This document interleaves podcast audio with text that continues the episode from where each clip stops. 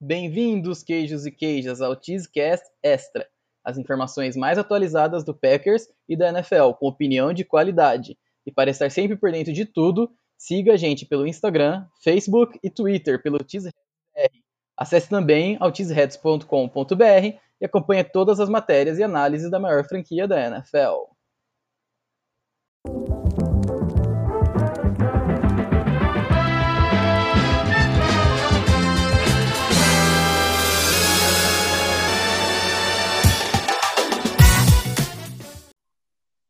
Eu sou o João Carlos Lombardi, estou aqui com ele, Vinícius Bittencourt, e a gente vai fazer o pré-jogo do Monday Night Football contra o Atlanta Falcons. Vini, eu quero começar conversando com você com né, o assunto mais recente, é, o quão o quão de falta Alan Lazar pode fazer para esse ataque, visando o jogo contra a Atlanta Falcons, que é uma secundária fraca e desfalcada, né? Os dois safeties provavelmente não jogam e o cornerback número um deles está no IR. Você acha que vai fazer muita falta ou o esquema de jogo do LaFleur supre a falta com jogadores menos experientes?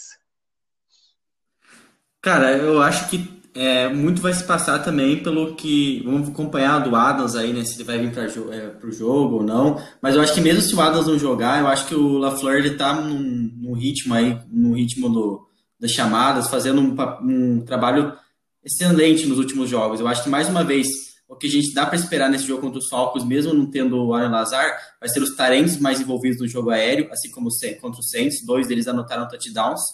A gente vai ver o Aaron Jones sendo acionado no jogo aéreo também, isso já é uma tendência aí. E, o, e daí o Skenton sendo aquela arma em profundidade. Mas assim, eu acho que o Adams jogar, é, mesmo a secundária do Falcons sendo desfalcada, eu acho que o Adams é, jogando vai ser fundamental. Mas mesmo assim, se ele não for para o jogo, de fato, confirmar que ele vai ficar mais uma semana fora aí e voltar depois da, da bye week, que é a tendência aí, eu acho que com o esquema que o LaFleur está montando nas últimas partidas e está dando certo com os Tyrants, deu muito certo contra o Saints, os Tyrants bem, bem envolvidos, o Aaron Jones participando bem, eu acho que a gente tem é, capacidade de anotar pontos também por terra, enfim, de anotar pontos nessa secundária, do, do, nessa defesa dos Falcons, que vem se mostrando bem frágil nesse início de temporada. Eu acho que a, ausência do Lazar será sentida assim, mas mais lá para frente. Eu acho que nesse jogo o LaFleur vai conseguir esquematizar um bom, um bom plano de jogo para a gente conseguir, não, é, para a gente não sentir tanta falta dele. O que eu acho interessante né, nesse esquema do LaFleur é que ele consegue tirar bem é, o rendimento de jogadores que pouco produziram antes, né? O próprio Lazar mesmo, ele foi cortado na temporada passada pro Darius Shepard Sim. ficar no elenco, né? Que agora tá no elenco, né? Vai ser o, sub, o wide receiver número 3, né? Aparentemente. Então eu uhum. acho isso muito interessante.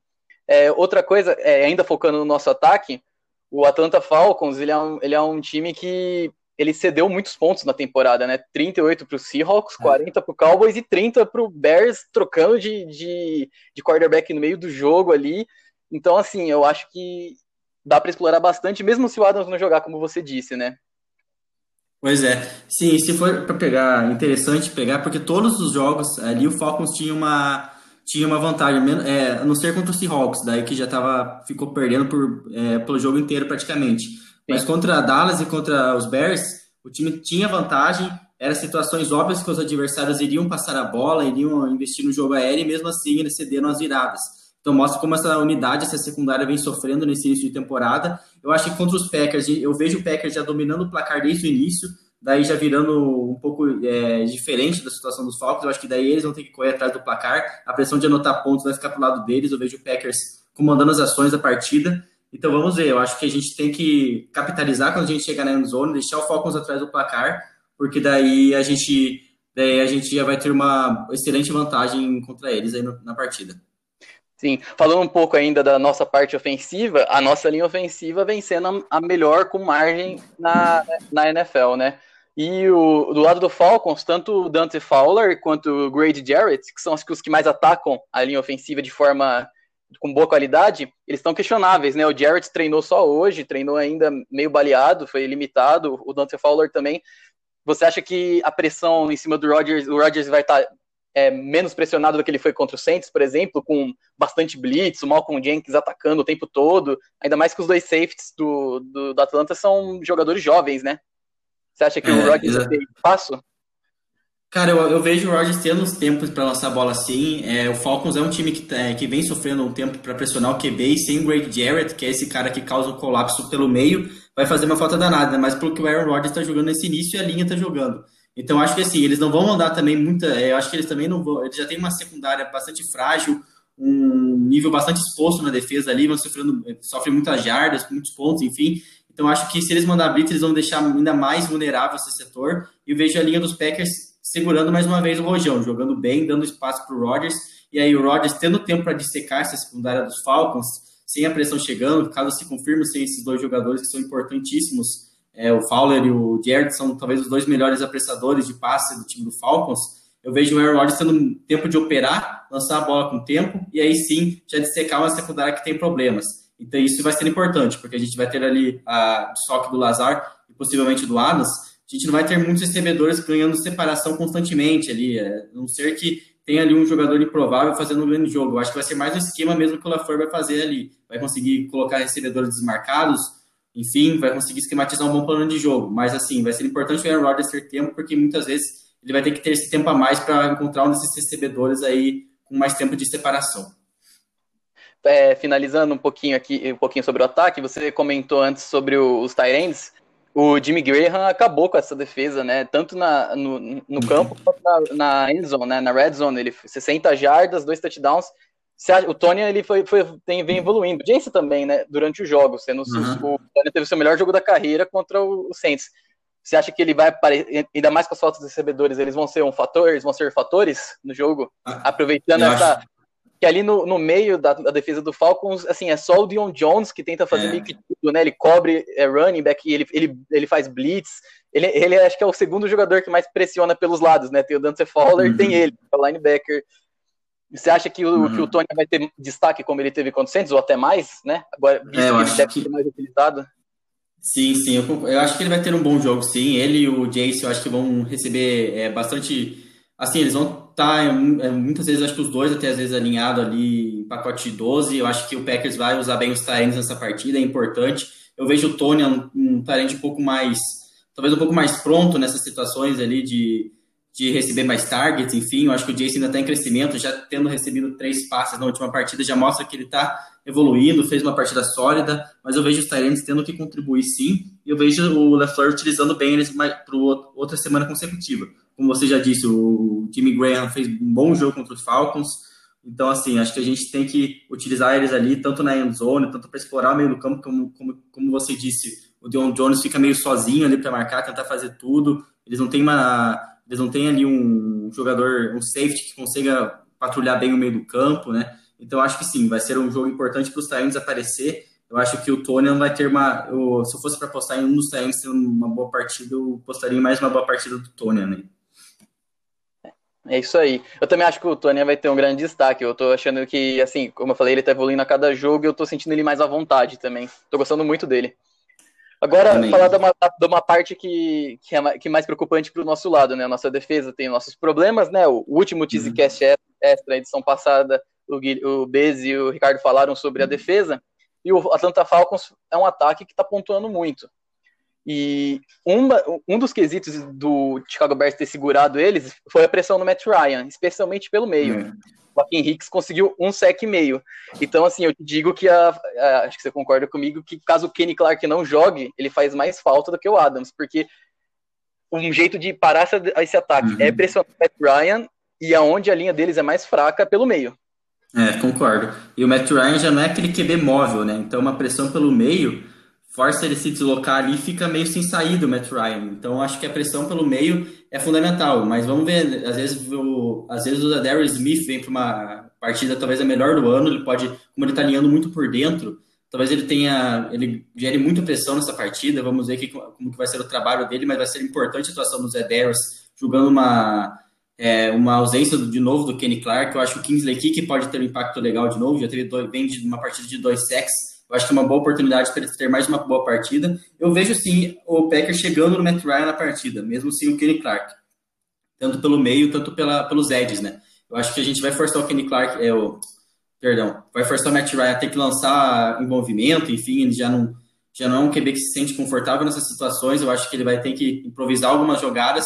eu acho que aí mora o perigo para os Falcons. Enquanto o Packers vai ter, o Packers vai estar anotando seus pontos, na minha visão, o Falcons vai ter que correr atrás do placar, lançando muita bola e, e com o Matt Ryan pressionado em boa parte do, dos snaps. Eu vejo assim a pressão chegando nele e talvez seja a partida que o Zé Darius esteja devendo no ano até agora, talvez até o Preston esteja uma partida de, de um sec cada um, um sec é, mais um sec para um, dois para outro, enfim, eu acho que a pressão vai chegar no Matt Ryan nesse jogo sim. Eu acho que a, o que ajudou o Kik a, a ter o jogo da carreira dele contra o Saints é que contra o Lions, por exemplo, a maior parte do jogo ele foi alinhado como nose e não estava funcionando. Uhum. Contra uhum. o Saints, o Lancaster jogou bastante como nose. Lancaster. Ele tava Teve uma boa atuação até, situação sólida, né? Eu gostei, eu gostei, eu gostei dele como, uhum. como nose é. tackle, né? Mais do que onde ele geralmente é. joga, que é do lado do Kenny Clark. Né? Exatamente. Né? Eu acho que a linha vai ser, vai bem ali com o Kingsley Kick e o Zedarius, é, provavelmente os dois alinhados mais na, na ponta né, do 3-4 ali, o nose tackle Lancaster. Então acho que tanto o Kick quanto o Zedarius eles vão ter essa liberdade para chegar no QB e aí atacar essa miolo da, da linha aí do, dos Falcons que sofre tanto, né? Então acho que a gente vai conseguir gerar pressão no, no, no Ryan durante a partida. É, a pressão que tem que ser gerada por causa dos seus recebedores, né? Julio Jones e Calvin Ridley, dois recebedores número um. O Ridley vem fazendo uhum. uma temporada espetacular. O Julio Jones é o Julio Jones. E o Russell Gage é um bom wide receiver número 3, talvez o melhor wide receiver número 3, né? 3, se você for para pensar. Só que os três estão baleados, né? Os três estão no injury report faz, faz, no mínimo duas semanas, né? O Julio Jones não jogou uhum. contra tanta falta, o Ridley saiu machucado. Você acha que isso pode de certa forma, fazer o ataque deles menos explosivo? Essa questão de já tá. O, já tá, assim, ele já tá sentindo as lesões já, assim, os três recebedores machucados, num, num grau ou outro. Isso pode ajudar muito, porque vai ser o jogo de. Nossa defesa contra o passe está muito boa, mas acho que esse será o jogo teste, né? Nesse quesito. É, é sim, cara. Eu acho que o Julio Jones é muito provável que ele não jogue de novo. Mas de é, mesma tá. forma, vamos, vamos analisar só é, caso o Kelvin Ridley jogue o Gage. Já é uma boa dupla, assim. O Kelvin Ridley tá, como, como você falou, ele não é o wide receiver 1 porque o Julio Jones é um monstro, né? Mas o Calvin Ridley tá jogando muito, é, jogando muito e não digo só como wide receiver 2, não. Porque contra os Bears ele teve uma boa partida e foi o wide receiver 1, né? Porque o Julio Jones não tava jogando. Então acho assim, vai ser um jogador que, cara, que se essa dupla jogar vai gerar muito problema. Eu acho que a gente tá, vai ser o verdadeiro teste, como você perguntou aí. Eu acho que vai ser sim. A gente tá defendendo bem, mas a gente tá, não tá pegando os melhores grupos de recebedores. O próprio Saints que a gente vem no jogo ali é, tava sem o Thomas, o Manuel Sanders era o wide receiver da equipe. E para não me estender muito, eu acho que sim. Eu acho que se eles não jogar já vai ser muito bom, porque como a gente estava comentando, se a pressão chegar no Ryan, ele não ter o desafogo do Julio Jones, que toda é que é um alvo de confiança extremo, e o Calvin Ridley que vem no início de temporada, já daí complica muito para os Falcons. Mas caso eles não, mas mesmo caso eles joguem, eu acho que o Jair tem tudo para ter uma boa atuação assim. Claro que contra o contra o Calvin Ridley, principalmente, eu acho que ele vai, ter, vai ser um matchup muito interessante é, caso se confirme que o Julio Jones não joga, acho que vai ser um matchup muito interessante, mas eu vejo que para o Falcons ter uma mínima chance, um deles vai ter que estar em campo, senão daí complica de vez para os Falcons que vai, que vai ter que correr, eu acho, na minha visão, correr atrás do placar e sim seus principais recebedores. É, eu acho que assim, o Falcons sem Julio e sem Calvin fazem mais falta do que o Packers sem Lazar e sem Adams. É, concordo. É, uhum. Agora, para terminar sobre a defesa, vamos falar do, do óbvio, né? O Kirksey se machucou, ele deve ficar fora até o jogo contra a Tampa. Só que o Ty Summers, eu pelo menos, achei que ele jogou melhor que o Kirksey jogou Sim. até agora nos 40 snaps que ele teve. Eu achei ele muito, muito instintivo, fazia boas leituras rápido. Ele perdeu o tackle naquele touchdown do Camara, mas assim, o Alexander também perdeu, então foi o erro dele. Eu acho que foi um snap ruim que ele teve, que foi esse. E o, o Falcons o, o Todd Gurley tá com uma boa média de, de, Ele teve uma boa média de corrida, jarda por corrida contra o Bears e o Hayden Hurst é bastante usado pelo, pelo, uhum. pelo Matt Ryan, né?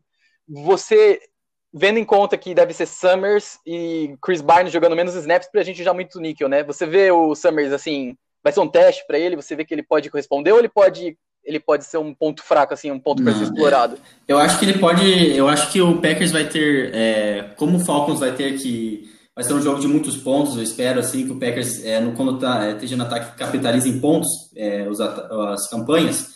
Eu acho que o Falcons vai ter que lançar mais a bola do que mais um jogo onde o Matt Ryan vai ter que decidir no braço. Mas eu vejo como, é, como quando o Todd Gurley seria acionado no início do jogo, eu vejo, não vejo o Ty Summers como ponto fraco, não. Como você disse, Ele, ele teve lapsos muito bons ali na, na partida contra o Saints, leituras onde ele chegava e já conseguia um tempo imediato, sem ceder ganhos de jardas, coisas que a gente via pouco nos nossos linebackers no ano passado, ali com o Blake Martinez, sempre se dando é, jardas antes de fazer o teco, então o Ty Summers mostrou bons lapsos, junto com o Barnes fez uma, montou uma dupla interessante, e o Gurley é um cara que a gente tá, a gente sempre tem essa questão de quanto que vai ser o volume dele, porque é um jogador que vem sofrendo com lesões, a gente, a gente sabe do talento do Todd Gurley, mas toda vez é, a gente acha que ele deveria ser mais acionado do que ele é nos jogos, né?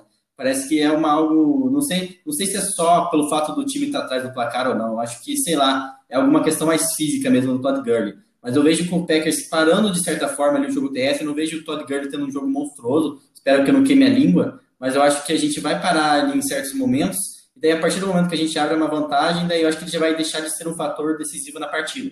E daí acho que vai ser, daí, claro, vai ser o Hurst, como você disse, mais acionado, o próprio Todd Gurley, o Gurley no jogo aéreo, mas eu acho que o jogo TS daí já vai perder seu fator. Mas eu vejo o Ty Summers e o Barnes tendo um jogo sólido novamente. Estou intrigado, uma das coisas que estou mais intrigado para ver nessa partida, mas ponto fraco eu acho que não é por aí não. Acho que eles têm tudo para ter uma partida sólida novamente, claro que com potencial de crescimento. É, eu concordo. Eu gostei muito do que eu vi do Summers, assim, muito mesmo. E o Barnes, o pouco, ele não vem jogando muitos snaps, mas foi bem também. Uma, um ponto para salientar, né? Um, o Ku talvez não jogue, eles, eles assinaram com o Elliot Fry, e isso pode influenciar em algumas, né, quartas uhum. descidas. É. A gente sabe como é que é kicker assinado de última hora para jogar. Uhum. Sempre acontece isso. É. Interessante. Bom, acho que é, é um ponto a se é. ver, sabe? Uhum.